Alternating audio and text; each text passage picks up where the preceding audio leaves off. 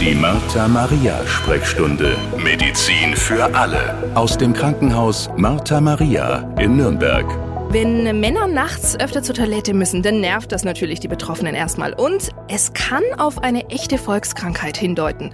Was das Ganze mit der Prostata zu tun hat, warum manche dieser Beschwerden ab einem gewissen Alter kein Grund zur Panik sind und was man dagegen tun kann, das hören Sie heute in unserem Gesundheitspodcast vom Krankenhaus Martha Maria.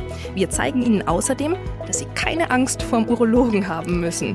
Unser neues Thema, gutartige Prostatavergrößerung, die Volkskrankheit bei Männern. Und mein Name ist Jennifer Christ, schön, dass Sie wieder wieder dabei sind. Wie immer habe ich einen Experten bei mir im Studio. Und das ist heute der Chefarzt der Klinik für Urologie am Krankenhaus Martha Maria, Privatdozent Dr. Georgios Hatzichristodoulou. Danke, dass Sie sich die Zeit nehmen. Sehr gerne, hallo. Kurz zu Beginn für uns alle. Was ist denn eigentlich die Aufgabe der Prostata? Können Sie uns das vielleicht mal einfach erklären? Ja, gerne. Vereinfacht ähm, kann man sagen, dass die Prostata eine Flüssigkeit, ein Sekret produziert und diese Flüssigkeit ist zuständig für die Beweglichkeit der Spermien. Das heißt, vereinfacht kann man sagen, dass die Prostata im Wesentlichen für die Fortpflanzungsfunktion des Mannes verantwortlich ist. Jetzt haben wir ja gesagt, wir sprechen heute über die gutartige Prostatavergrößerung. Jetzt muss ich mal ganz direkt fragen, warum wächst denn die Prostata im Laufe der Jahre? Ist es vielleicht sogar auch in gewisser Weise normal, dass sie wächst? Ja, das ist es tatsächlich. Die Prostata ist eine Drüse mhm. und diese Drüse wächst hormonabhängig. Das heißt abhängig von dem männlichen Geschlechtshormon, vom Testosteron. Und je älter der Mann wird, desto mehr Testosteron hat er in seinem Leben produziert und dementsprechend kann die Prostata auch größer werden. Okay. Ab wann beginnt es mit dem Testosteron so? Also Testosteron bildet man ja schon in der Jugend, aber die Vergrößerung der Prostata, wenn man das merkt, sage ich mal, so die ersten Beschwerden, die beginnen dann so mit 45, 50 Jahren ungefähr. Okay, genau, das wollte ich jetzt auch weiter fragen. Äh, welche Beschwerden sind es denn dann eigentlich, die Männer dann oder die Betroffene da bemerken? Ja, das ist natürlich eine sehr gute Frage und auch eine wichtige Frage. Das sind hauptsächlich Beschwerden beim Wasserlassen. Mhm. Zum Beispiel geht der Mann auf die Toilette und er hat so Anlaufschwierigkeiten. Das heißt, der Handstrahl kommt nicht gleich, sondern es kommt erst verzögert. Oder wenn er dann fertig ist mit dem Wasserlassen, dann tröpfelt es noch ein bisschen nach. Was ganz wichtig ist, ist sogenannte Polakisurie. Das bedeutet, der Patient hat einen häufigen Harndrang. Er geht auf die Toilette, lässt Wasser und ist dann fertig und fünf Minuten später hat er schon wieder ein Gefühl, dass er mhm. wieder auf die Toilette ja. laufen muss und rennt schon wieder. Aber es kommt immer nur eine kleine Portion raus. Wie man so volksläufig sagt, die nervöse Blase? Richtig, so ähnlich, mhm. genau, so ähnlich. Ein anderes ähm, Beschwerdezeichen ist, dass die Patienten immer das Gefühl haben, dass die Blase nicht ganz leer wird, dass er immer ein bisschen Urin immer noch in mhm. der Blase drin ist. Und entscheidend oder das wichtigste Symptom, die Beschwerden, die Sie auch vorhin genannt haben, ist, dass äh, die Patienten häufig auf die Toilette gehen müssen und zwar nachts. Mhm. Das heißt, der Nachtschlaf ist gestört. Die Patienten gehen nicht nur einmal auf die Toilette, sondern zwei, drei, viermal. Teilweise sind Patienten, die gehen stündlich auf die Toilette, weil sie immer wieder das Gefühl haben, die Blase ist voll und die müssen auf die Toilette gehen, um Wasser zu lassen. Darüber hinaus können die Patienten auch einen schwachen Handstrahl haben. Das heißt, sie sagen also früher, vor zehn Jahren, da konnte ich noch richtig pieseln und mhm. der Strahl war richtig kräftig und jetzt tröpfelt es nur noch so raus. Und das sind so die Beschwerden, die auf die gutartige Vergrößerung der Prostata hinweisen. Mhm. Und Sie haben gesagt, so ab circa 45 ist das ein Thema. Das heißt, so 25 oder 30-Jährige sind da raus. Ja, also das ist normalerweise in dem Alter überhaupt gar kein Thema. Okay. Woher weiß man denn dann überhaupt, dass es eine gutartige Prostatavergrößerung ist? Wie kann man das feststellen? Wir untersuchen den Patienten, wir ja. befragen den Patienten, also all diese Beschwerden, die Symptome, die wir gerade schon besprochen haben, werden erfragt. Dann müssen wir den Patienten untersuchen, klinisch körperlich und auch eine Ultraschalluntersuchung machen. In dem Zusammenhang ist es auch wichtig, dass man die Größe der Prostata bestimmt, weil je nachdem, wie groß natürlich die Prostata im Ultraschall ist, kann man natürlich auch sagen, das ist eine gutartige Prostatavergrößerung. Und was in dem Zusammenhang auch ganz wichtig ist, dass man die Prostata tastet mhm. mit dem Finger und zwar äh, vom Enddarm aus, mhm. weil hier äh, kriegen wir natürlich Informationen, ob das vielleicht sogar ein Prostatakrebs sein könnte. Okay. Das würde man dann spüren? Ja, also bei der Untersuchung tastet man die Prostata relativ hart. Mhm. Und das ist dann immer ein Hinweis, dass da vielleicht ein Prostatakrebs dahinter stecken könnte. Mhm. Was man in dem Zusammenhang auch macht, um einen Prostatakrebs auszuschließen, ist eine Blutabnahme und das sogenannte PSA bestimmen. Okay. Das prostataspezifische Antigen, das ist ein Tumormarker, der erhöht ist, wenn man einen Prostatakrebs hat. Okay, und wenn der im Normalbereich ist, wenn die Prostata sich jetzt nicht hart, sondern ganz normal anfühlt, dann kann man davon ausgehen, dass das nichts Bösartiges, sondern etwas Gutartiges ist, eine gutartige Prostatavergrößerung. Richtig, ist. genau. Dann mhm. ist das eine gutartige Prostatavergrößerung. Das heißt, da kann man auch entspannt sein. Okay, jetzt muss ich mal äh, fragen, einfach nur, damit wir alle eine Vorstellung haben, wie groß ist so eine normale Prostata ungefähr? Nee, Prostata hat normalerweise eine Größe von einer Kastanie und okay. ist etwa 20 bis 25 Gramm schwer. Mhm. Bei einer gutartigen Prostatavergrößerung nimmt die Prostata ein Gewicht an von 30, 40, 50, 60 Gramm, kann aber auch deutlich größer werden, also auch größer als 100, 150 Gramm. Mhm, okay. Das ist natürlich ein ganz anderes Thema, das Prostatakarzinom, der mhm. Prostatakrebs. Wir wollen heute natürlich über diese gutartige Prostatavergrößerung sprechen. Jetzt haben wir natürlich viel über Beschwerden geredet. Jetzt gehen wir natürlich auch mal intensiv auf die Behandlung der vergrößerten Prostata ein. Mhm. Es ist gutartig, haben wir ja gesagt, aber trotzdem natürlich stark belastend und auch einschränkend für betroffene Männer. Was können Sie als Urologe da tun, um zu helfen? Ja, also das ist so, wie Sie es gerade gesagt haben, sehr belastend für die Männer, mhm. weil vor allem in der Nacht, äh, die Nachtruhe ist gestört. Die Patienten wachen drei, vier, fünf Mal auf.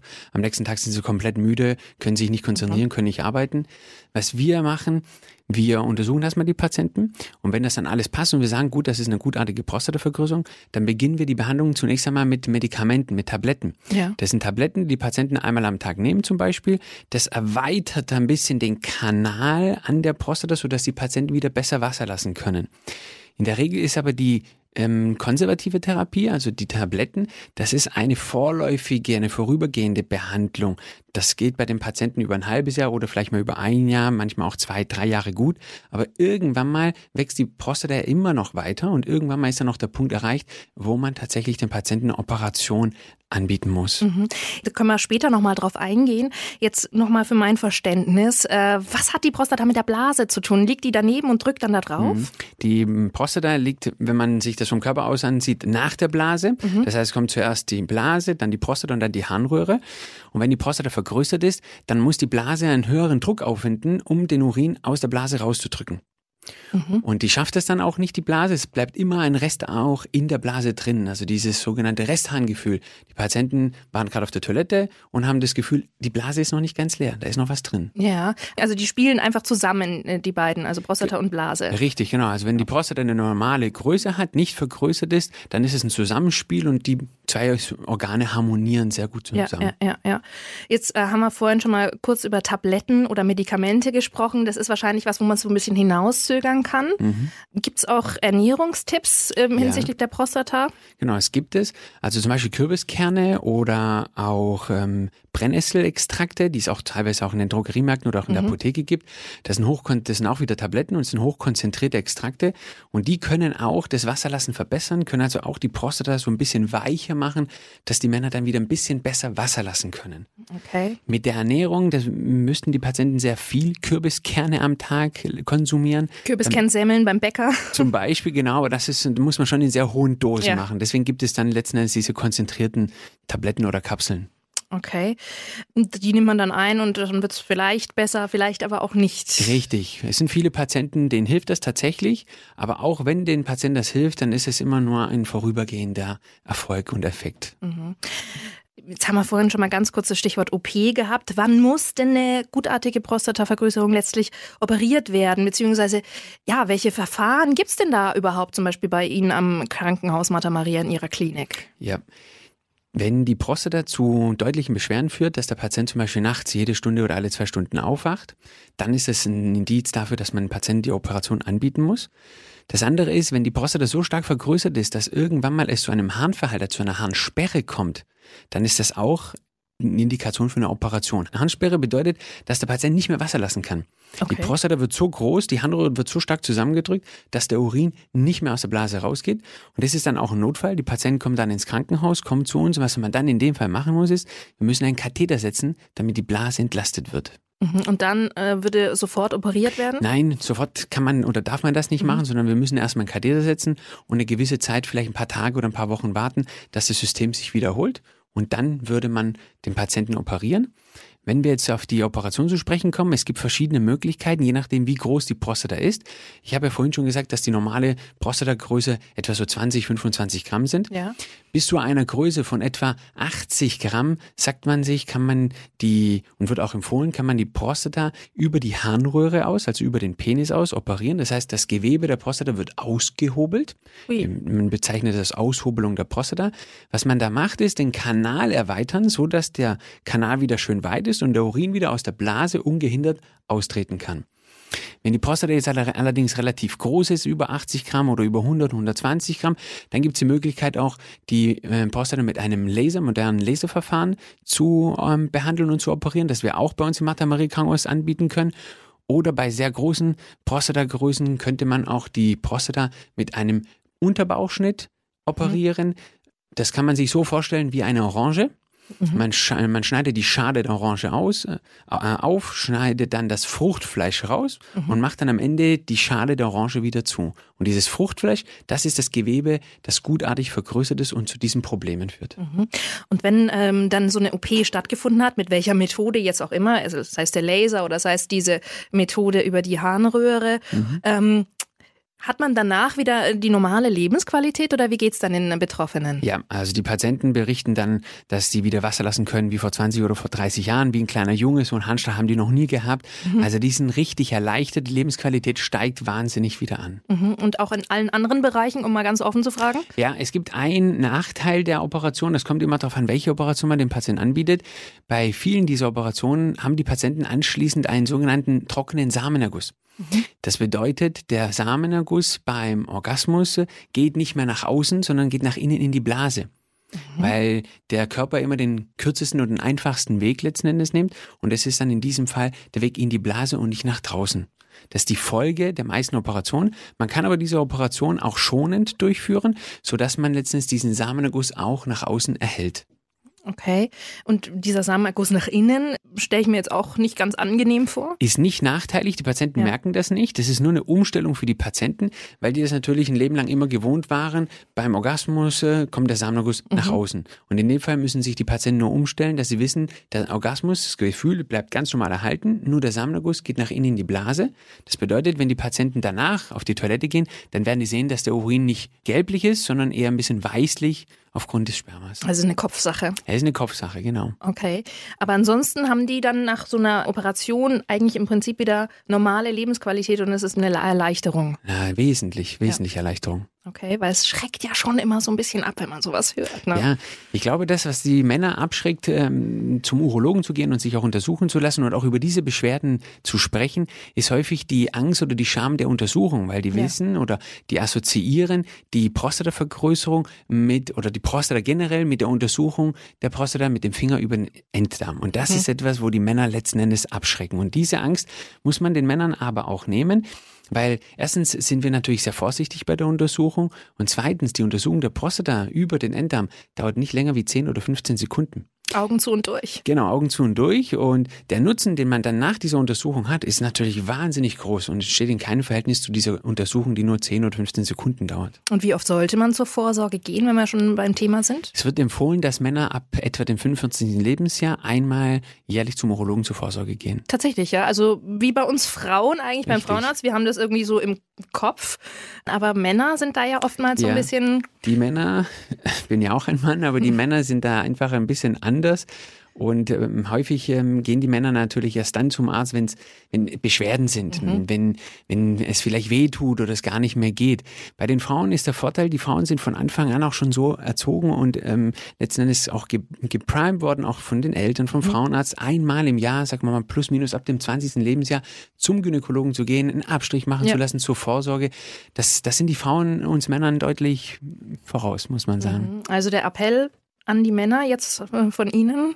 Richtig, genau. Es ist halb so wild. Es ist halb so wild, es tut wirklich nicht weh und der Nutzen ist immens.